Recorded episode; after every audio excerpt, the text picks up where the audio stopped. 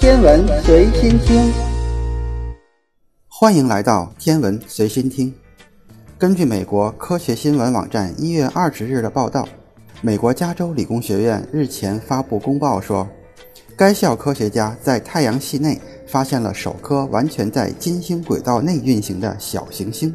这颗小行星可能因为与太阳系内行星碰撞而坠入现有的轨道。科学家利用设在美国帕洛马天文台的巡天相机自维基瞬态观测设备，发现了这颗小行星，并将其命名为2020 AV2。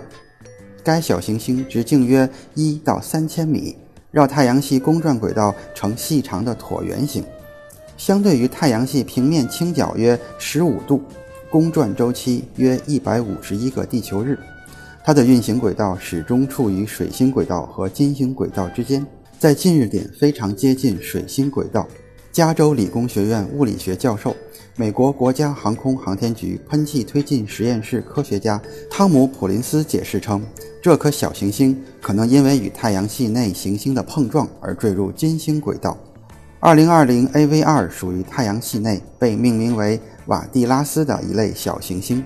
瓦蒂拉斯小行星是指运行轨道完全在地球公转轨道内的小行星。由于瓦蒂拉斯的运行轨道距离太阳很近，科学家只能在日出前和日落后的短暂时间内寻找它的踪迹。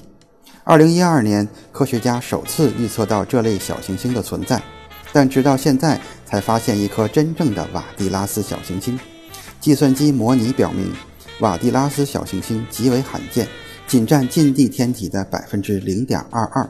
它的生命之旅可能始于火星与木星之间的小行星带，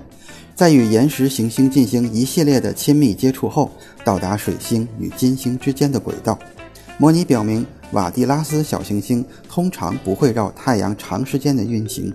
二零二零 AV2 未来若要脱离现有的轨道。唯一的途径是在重力作用下与水星或金星发生碰撞而被抛出轨道。但是如果发生这样的状况，它极可能在碰撞过程中坠毁。今天的天文随心听就是这些，咱们下次再见。